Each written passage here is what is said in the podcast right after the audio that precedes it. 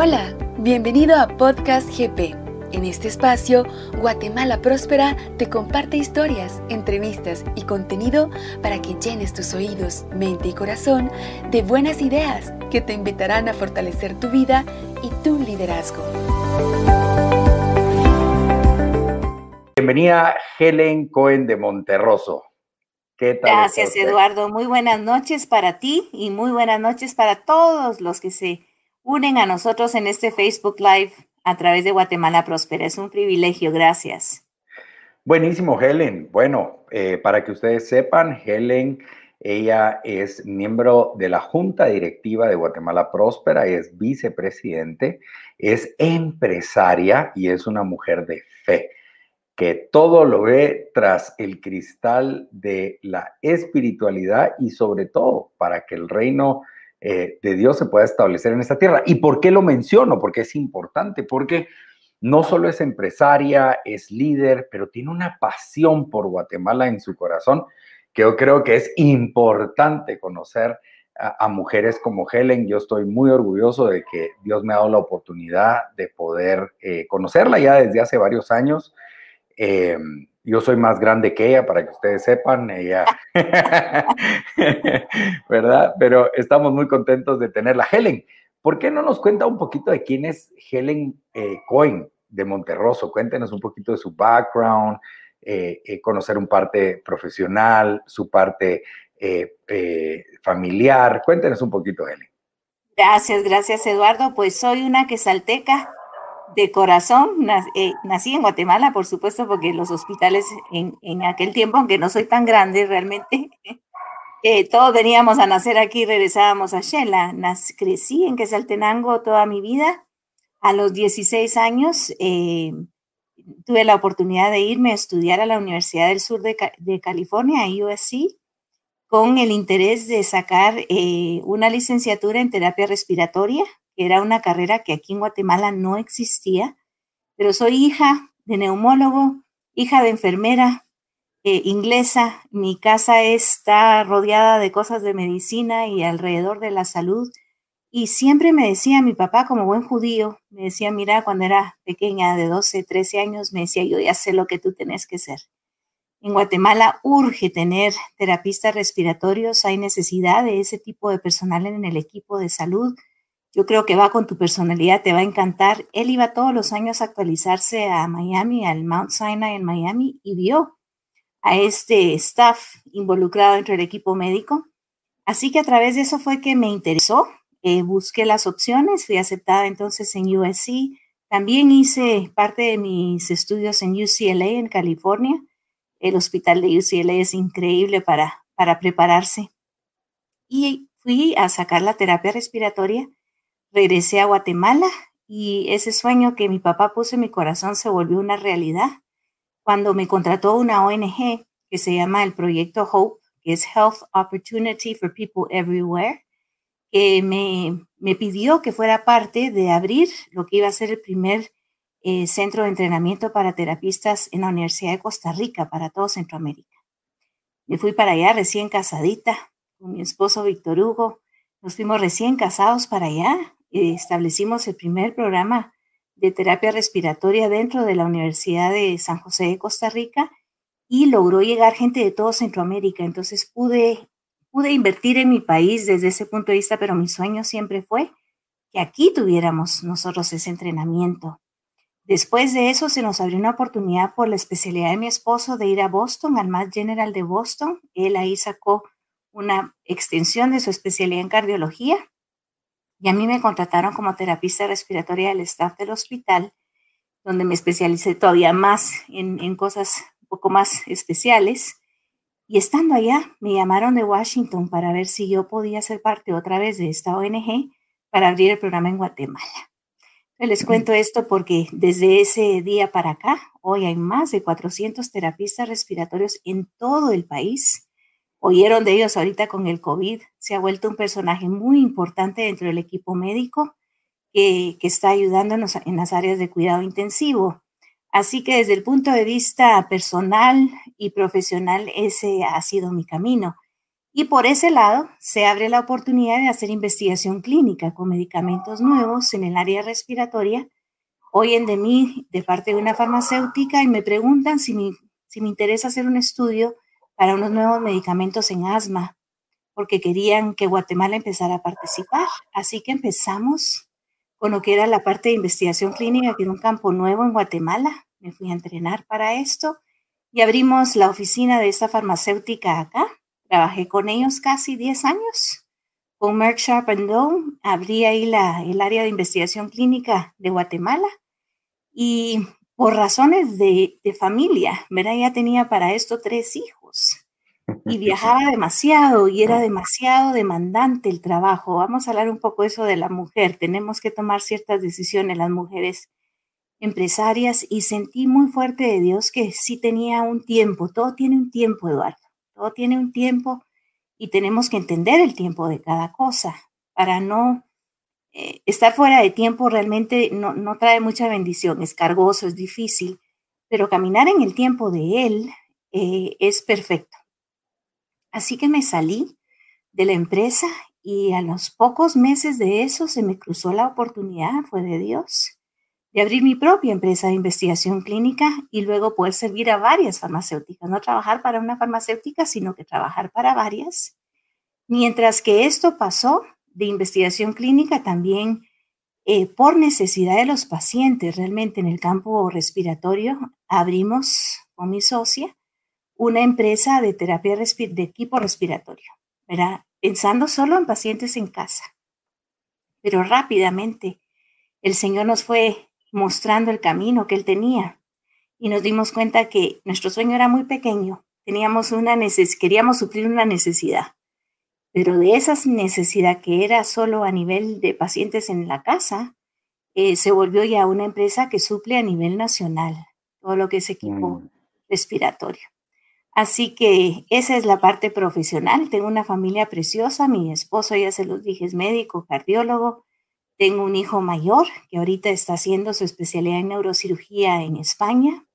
Tengo a, mi segundo varón, es ingeniero biomédico y abrió una clínica de sueño, así que todos los que necesiten algo en, estudios de sueño y apnea, tenemos una clínica preciosa que recién abrió, y la está manejando.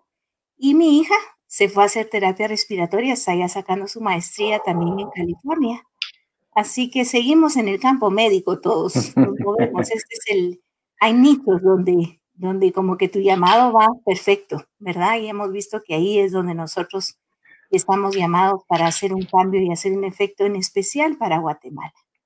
Bueno, aquí lo que podemos ver a toda la gente linda que nos está escuchando en estos momentos, eh, podemos ver algo importante. Eh, Helen es madre, es esposa, pero también empresaria, es profesional. Y hoy el tema es el liderazgo de la mujer en la empresa, ¿verdad?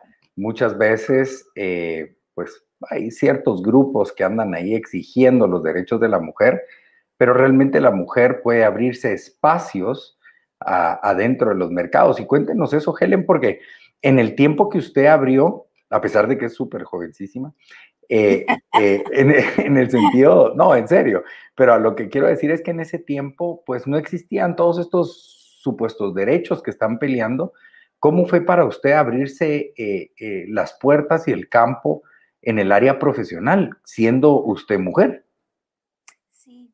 Em, uno escucha tantas cosas, ¿verdad, Eduardo? Si yo regreso y veo para atrás, realmente fue una evolución tan natural que em, el hecho que, que, fuera una de las primeras profesionales en terapia respiratoria me ayudó muchísimo, ¿verdad? Porque aunque muchas de las compañías médicas, eh, los dueños y los administradores son hombres, eran hombres, ¿verdad? Todos eran hombres en ese tiempo.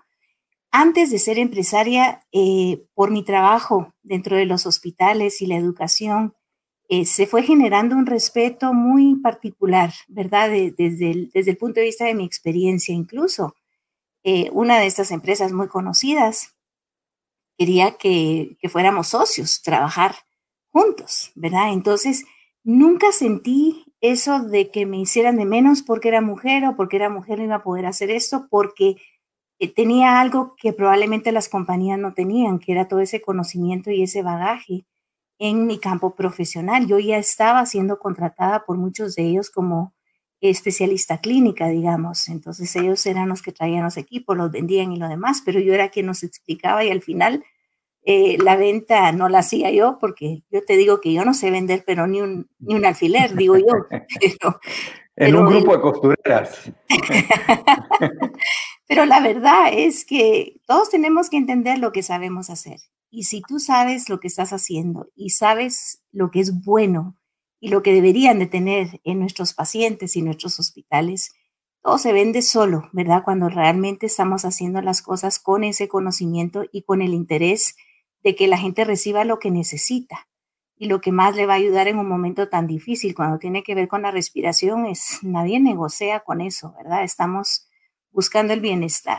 Entonces, quisiera decirte que me costó un montón porque pero te digo la verdad, fue un trabajo que se fue haciendo poco a poco, primero abriendo espacio eh, de reconocimiento, incluso en el campo ya de la investigación clínica, me fui encontrando con muchos, eh, trabajé solo con médicos, investigadores varones, prácticamente, ¿verdad? Tal vez tuve dos o tres investigadoras mujeres, hoy hay muchas más, pero en ese tiempo también em, no había competencia, era un servicio, ¿verdad? Cuando tú no compites, cuando tú no vas con una actitud de, soberbia o de, arrogancia, sino servicio, servicio, servicio, algo pasa, ¿verdad? En el ambiente y obviamente hay, hay competencia, ¿verdad? Hoy sí ya somos un poco más eh, competencia, pero nos hemos dado cuenta que eh, en vez de competir de una manera agresiva, fea, eh, Podemos competir con calidad, podemos competir con ser constantes, con dar la mía extra, estar dispuestos a hacer un poco más que todos los demás, especialmente con este tipo de, campos, tanto el campo respiratorio como el campo de la investigación. En uno estamos hablando de una necesidad de 24 horas. Tú no le puedes decir a alguien que te espere mañana porque no puede respirar. Eh, y cuando estamos trabajando con investigación clínica, solo ve todo lo que está pasando ahorita con el COVID y las vacunas estas nuevas. Qué importante, qué importante es que cualquier medicamento que salga al mercado y esté ahí para el acceso de alguien sea seguro, sea bien evaluado, no haya ningún tipo de, de falsedad o falta de integridad en los datos que recogemos. Entonces, en los dos campos hay una alta, alta responsabilidad. En el campo de investigación clínica, yo te puedo decir ahora, después de 22 años de trabajar ese campo, que muchos de esos medicamentos que están allá afuera que andan vendiendo son nuestros hijos. Un día estaban siendo incubados por nosotros y procesados. Y ver pacientes que no tenían opciones, tener opciones nuevas, es impresionante. Y ahorita con todo lo del COVID, pues vienen un montón de nuevos procesos a los cuales seguramente Dios nos permitirá ser parte y poder de esa forma aportar científicamente al mundo. ¿Te imaginas lo que es?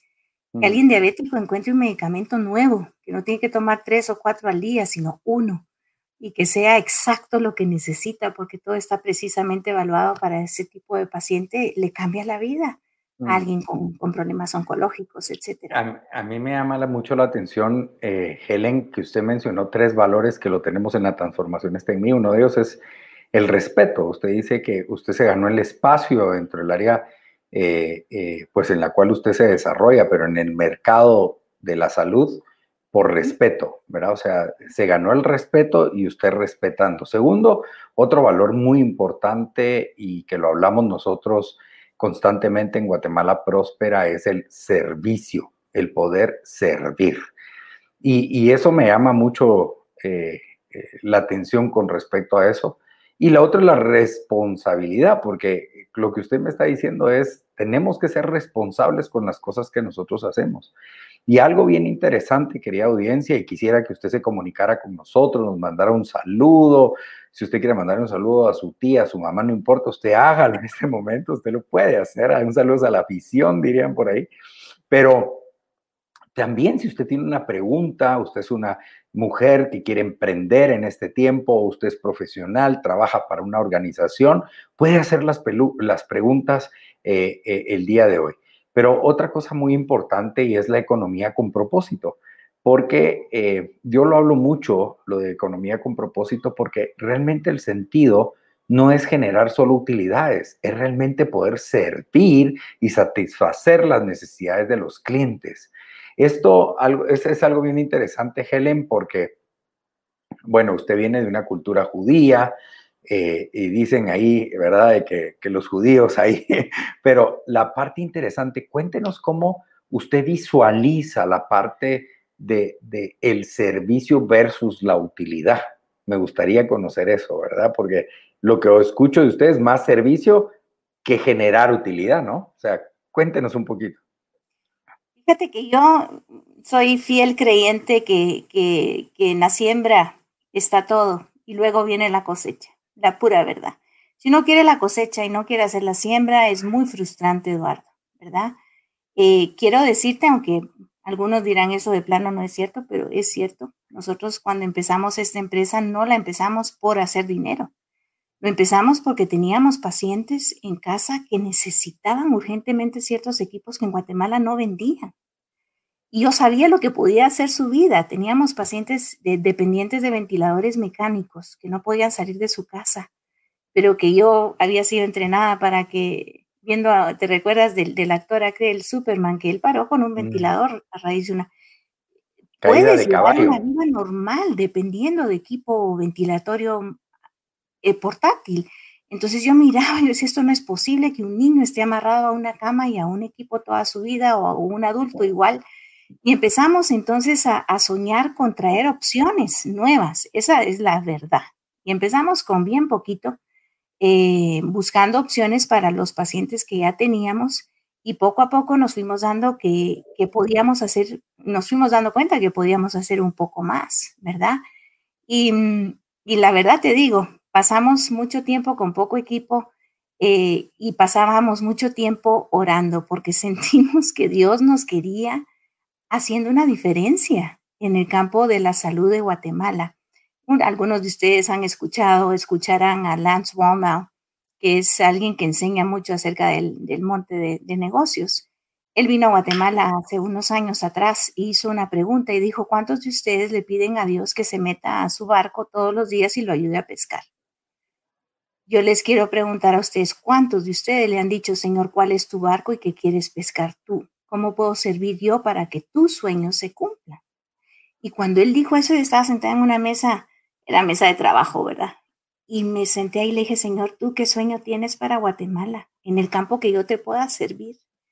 Y Eduardo, de veras, escuché al Señor decir, quiero que un paciente de Momostenango tenga el mismo equipo que tiene un paciente en Duke University en Estados Unidos. Es la misma vida. No porque son eh, personas de escasez o que no tienen todos los recursos, podemos traerles un equipo que no sirve o que solo medio hace las cosas. Y empecé a entender, ok, tú quieres intensivos con una alta calidad de equipo, que le demos lo mejor y que entrenemos a la gente para hacerlo. Entonces se volvió todo un sueño que sentimos de parte del Señor y cuando veo lo que está pasando y cuando veo lo que pasó durante COVID y que ya estábamos ahí yo dije, Señor, ¿será que te, te cumplimos? ¿Será que lo que tú querías que hiciéramos estaba ahí? Y obviamente, Eduardo, todo eso trae su cosecha y la trae, pero sinceramente no estamos en esto con el propósito principal de las utilidades, ¿verdad? No estamos en esto para eso. Eh, y te lo digo sinceramente, ese es el, el, corazón que el Señor nos ha, nos ha dicho que tenemos que tener es servir, es abrir espacios, es buscar opciones, es soluciones, igual que todo lo que es investigación clínica. Esto le da oportunidades a pacientes a recibir tratamiento que nunca podrían tener. Entonces vemos a pacientes que entran a estudios de cáncer de mama que no tienen opciones, nadie les puede dar el medicamento y a través de los estudios tienen todo lo que necesitan. Entonces, eh, eh, obviamente el Señor nos ha bendecido y ha sido bueno y siempre eh, nos recordamos de algo, Eduardo. La vida es buena cuando todo va bien, es bonito, pero sabes, los momentos más difíciles son los que realmente nos han, yo digo que los obstáculos son los mejores maestros para que uno se vuelva más creativo, para que uno tenga otro ángulo para las cosas. Y recuerdo que tuvimos unos momentos muy difíciles, muy, muy difíciles por situaciones que, no podíamos hacer porque eran contra nuestros principios y valores. Y estábamos quedándonos fuera porque no estábamos participando como todos los demás tenían que participar y el Señor nos decía, manténganse firmes porque yo estoy con ustedes y, y recordar esos tiempos de mucha, mucha, mucha dificultad. Eh, esos tiempos, cuando estamos en, en buenos tiempos, el Señor siempre dice, no se olviden nunca de que no dejaron de estar más contentas hoy por lo que tienen que en aquel tiempo cuando no tenían ni para pagar un parqueo porque encontraron que el contentamiento y la paz viene de mí, no lo que tiene tu chequera. Si tú vives feliz por lo que tiene tu chequera, estás navegando en un barco muy inestable, pero en él que es estable todo el tiempo y es constante contigo todo el tiempo, tú puedes mantenerte en tus principios y valores, hacer las cosas como, como cuando, como dice la Biblia, como que si fueran para el Señor y esperar que Él traiga la recompensa como Él quiera. A veces la trae económicamente y a veces la trae con oportunidades, con, con favor y gracia, con nuevos productos, lo trae y bendice a uno de tus hijos, abre espacios por otros lados, ¿verdad? No todo tiene que ser de una misma forma. Entonces, eh, es emocionante vivir así, Eduardo, y conocer y saber que si Él da recursos, también es para que tengamos un corazón generoso. Mm. Dice que siempre va a haber pobres entre nosotros, lo dijo. Eh, pero también dijo que al que tiene y al que le da, le da para que dé. Le da para mm. probar su corazón. Y muchas veces vemos esas oportunidades. Decimos, esta es la razón por la que nos das esto. Nosotros en el programa aquí de Guatemala Próspera, todos los jueves, en este live, pues tenemos en, eh, CEOs de empresas, empresarios, y realmente eh, nos han aportado mucho y nos han hecho crecer, pero algo, y por eso fui tan intencional en hablar de que usted es una mujer muy espiritual, porque por lo que percibo o por lo que escucho, eh, la fe va amarrado a todo este profesionalismo, empresarialismo, familia, o sea, es su fe la que también ha mantenido y sostenido eh, las diferentes áreas. Una pregunta, eh, eh, por ejemplo, hablábamos con Jason Orbis, él hizo 56 empresas, de las 56 empresas solo 6 le funcionaron. ¿Cuántos emprendimientos ha lanzado Helen y cuántos le han funcionado y cuántos actualmente usted maneja? Dos y dos manejo. o sea, los dos que salieron, los dos han pegado, buenísimo. Eh, bueno, es que mira, Eduardo, el principio detrás de lo que estamos hablando nosotros es que Creo que todos nacimos con un llamado, un destino y un propósito. Y si caminas en ese llamado, ese destino y ese propósito, ya viene dentro de nosotros muchos elementos que se necesitan. Por eso, vieras cuánta gente nos ha dicho, mire, también vendan esto, ahora vendan esto, están metidas. Y les decimos siempre, no, esa no es nuestra especialidad, esa no es nuestra pasión. Tal vez tenemos una plataforma para expandirnos a otras cosas, pero no es nuestro espacio, entonces nos hemos mantenido como que muy claros en, la asignación eh, que se tiene, ¿verdad? Em, te puedo decir que nos hemos equivocado con ciertas, eh, ciertas cosas dentro de las empresas, tanto de la de investigación como la otra, equivocándonos con, con movernos en tiempos muy, muy rápido o por, por atrasarnos en decisiones que tomamos o, o especialmente veo que uno de los problemas principales que podemos tener es movernos en temor y no en la certeza mm. de lo que tenemos que hacer, ¿verdad? La diferencia entre la fe y, el, y, el, y el temor, ¿verdad? Hemos estado en momentos donde tenemos que tomar decisiones y no se ve nada claro y puede agarrar para el lado oscuro o para el lado correcto y uno dice, Señor, ¿qué dices tú que tenemos que hacer en este momento? Y Eduardo, tirarnos, ¿verdad? Hacer lo que Él nos está diciendo y a veces hemos tomado decisiones donde de inmediato no es lo que pensamos y, y, decimos, híjole, no oímos bien, hicimos mal, qué error, pero si esperamos el tiempo, mm. era la decisión correcta, solo que tenían que pasar ciertas cosas para que se madurara algo y estábamos listos. Yo aquí quiero rescatar algo de lo que usted dijo, tiempos, que yo creo que es importante. A veces queremos correr, por ejemplo, cuando yo tuve la oportunidad de estudiar en Japón, el japonés me enseñó que todo es un proceso, lleva un tiempo. No es, o sea, aquí en Guatemala, si tú tienes tres años con una empresa y no te ha dado carros, premios, puntos, cerrala o cerrala porque no, no está pegando. El japonés mira una empresa de 10 años como una empresa joven. Una empresa de 20 años para el japonés es una, eh, eh, una empresa que está entrando a la adultez. Una empresa de 35 años es una empresa madura, ¿no? O sea, todo es eh, en proceso y el tiempo. A veces queremos correr porque estamos enfocados, como usted decía, en la chequera, y, enfocar nuestras fuerzas en la chequera, pues definitivamente nos genera. Algo que quiero rescatar de lo que usted acaba de decir es el temor es el peor enemigo del emprendimiento. Si uno tiene miedo que no voy a tener, que no voy a tampoco es endeúdese y ahóguese en deudas, no, pero es en los tiempos correctos tomamos decisiones que pueden ser buenas o malas, pero hay que tomarlas sin temor. Y, algo que me llamó mucho también la atención, Helen, de lo que usted decía, era reivindicarse. El guatemalteco tiene miedo al fracaso. Porque si puse mi heladería y no me funcionó, ¿qué van a decir? ¿Verdad? Y usted acaba de decir, no, o sea, el fracaso nos lleva a reivindicar la brújula, el timonel y las velas para el barco que nos va a llevar a puerto seguro. Entonces yo creo que eso es bien importante poder tomar en consideración, querida audiencia. Ya tenemos varios comentarios, eh, eh, también los exhortos, si ustedes quieren hacer preguntas, usted es una mujer emprendedora, una mujer profesional. Este es el momento para hablar con Helen Cohen de Monterroso y le mando saludos a mi querido doctor eh, don Víctor Monterroso, ¿verdad? es, eh, una gran persona. Cuéntenos, ahí producción nos va a poner saludos o ya sea preguntas que hayan. Dice Byron Gómez, dice, buenas noches Eduardo, felicidades por tus logros. Gracias. Dice Rodríguez Blanca, una mujer ejemplar y llena de virtudes, bendiciones. Buenísimo. Sonia Ayala, buenas noches, bendiciones para ambos. Gracias, Sonia.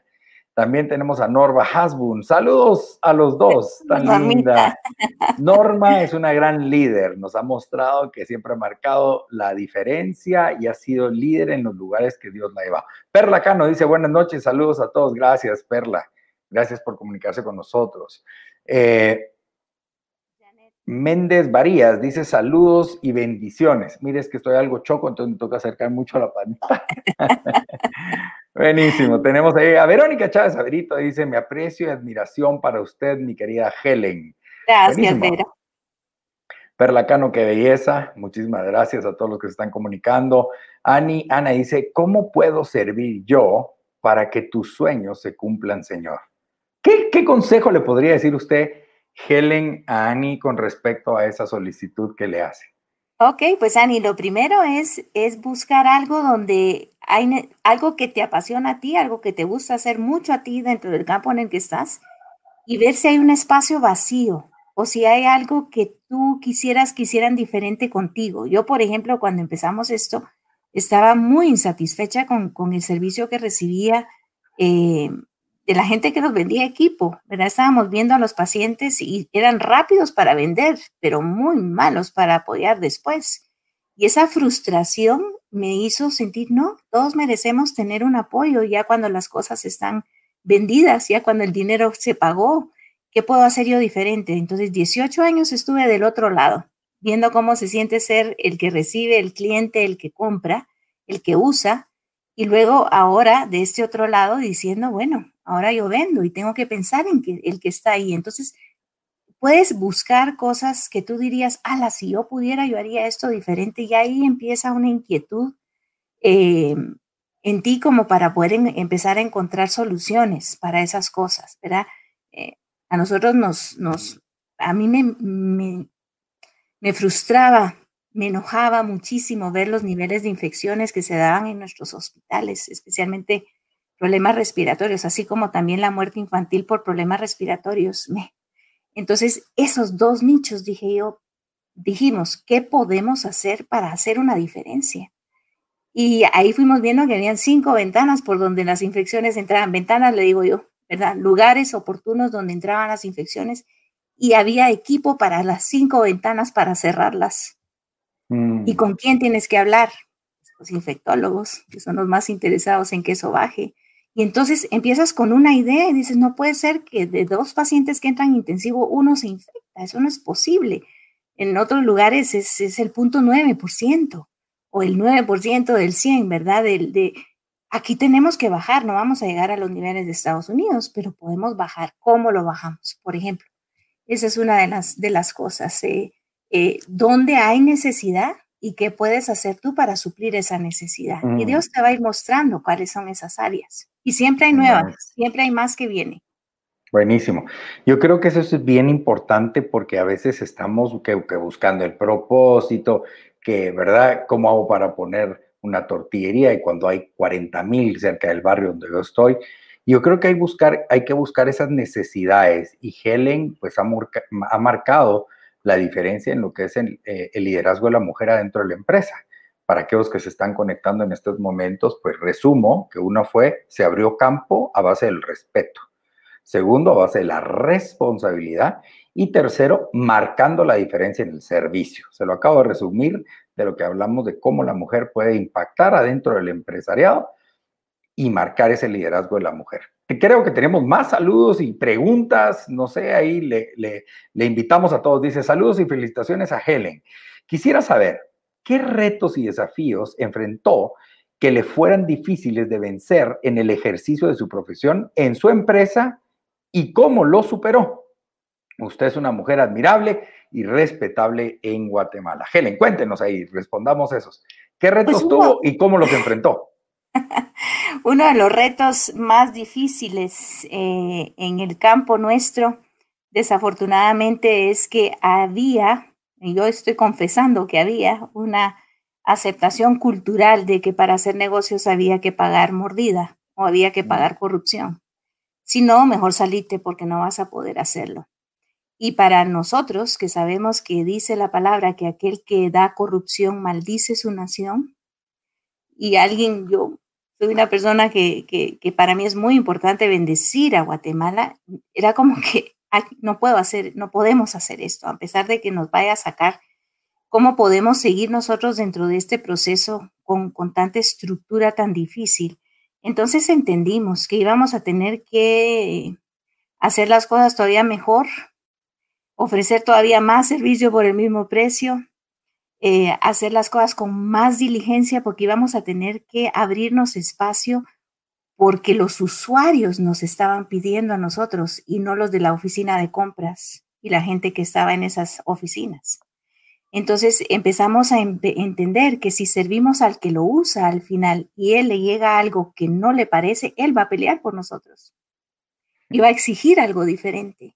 Entonces se vuelve tu tu cliente se vuelve tu aliado al final porque lo estás sirviendo, lo que tienes es bueno, siempre hay respaldo, estamos ahí, estamos educando, estamos dando todo el apoyo que se necesita.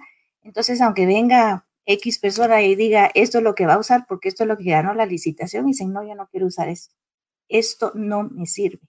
Esto no lo quiero. Entonces empieza a dar una sinergia muy interesante porque tú puedes mantener lo que tiene que pasar y la presión se genera desde otro punto de vista. Eso es lo que hemos visto nosotros, ¿verdad? Eh, demostrar. Usted acaba de marcar algo y dijo, la diligencia abre espacios. El ser diligente abre espacios.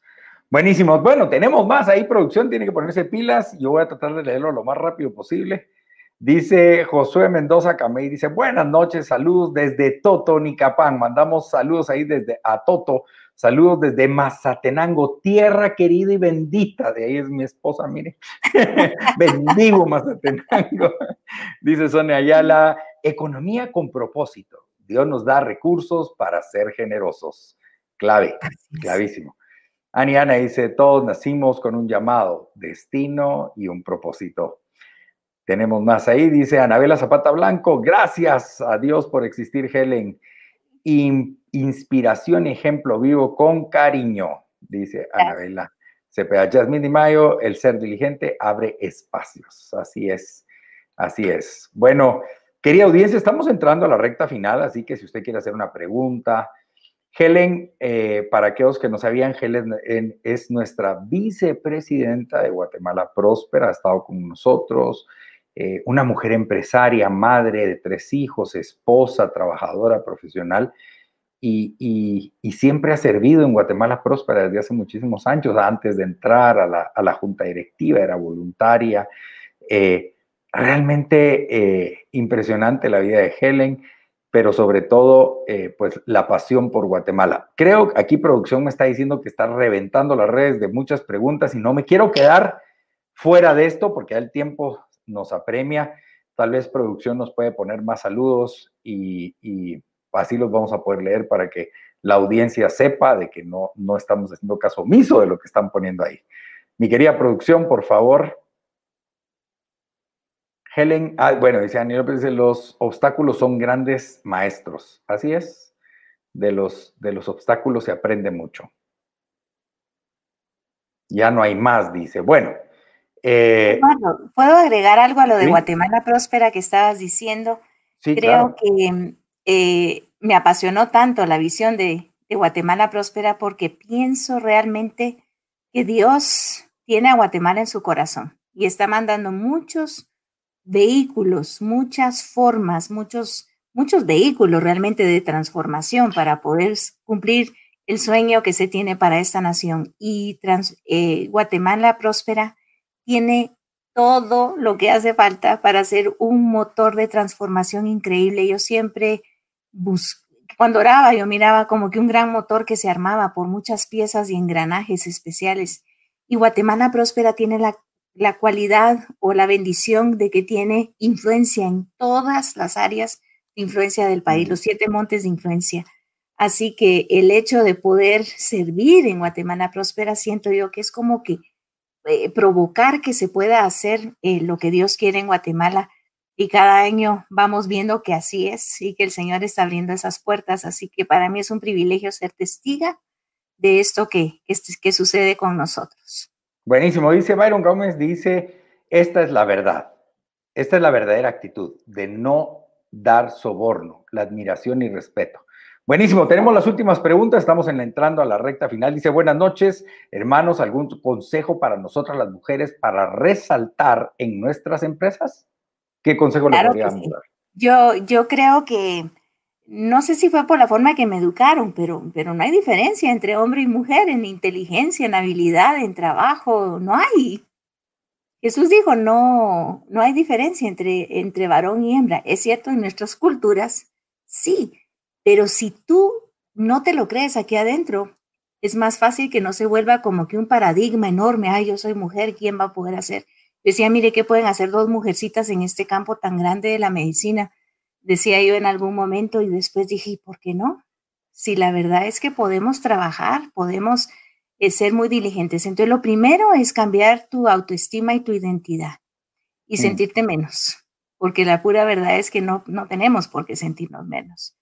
Eh, dos, admirar la posición del varón. El varón tiene unas cualidades que nosotros no tenemos y admiramos esas cualidades en, los hombres, pero, pero no quiere decir por eso que uno tiene un menor valor, sino que se respetan las dos cosas, ¿verdad?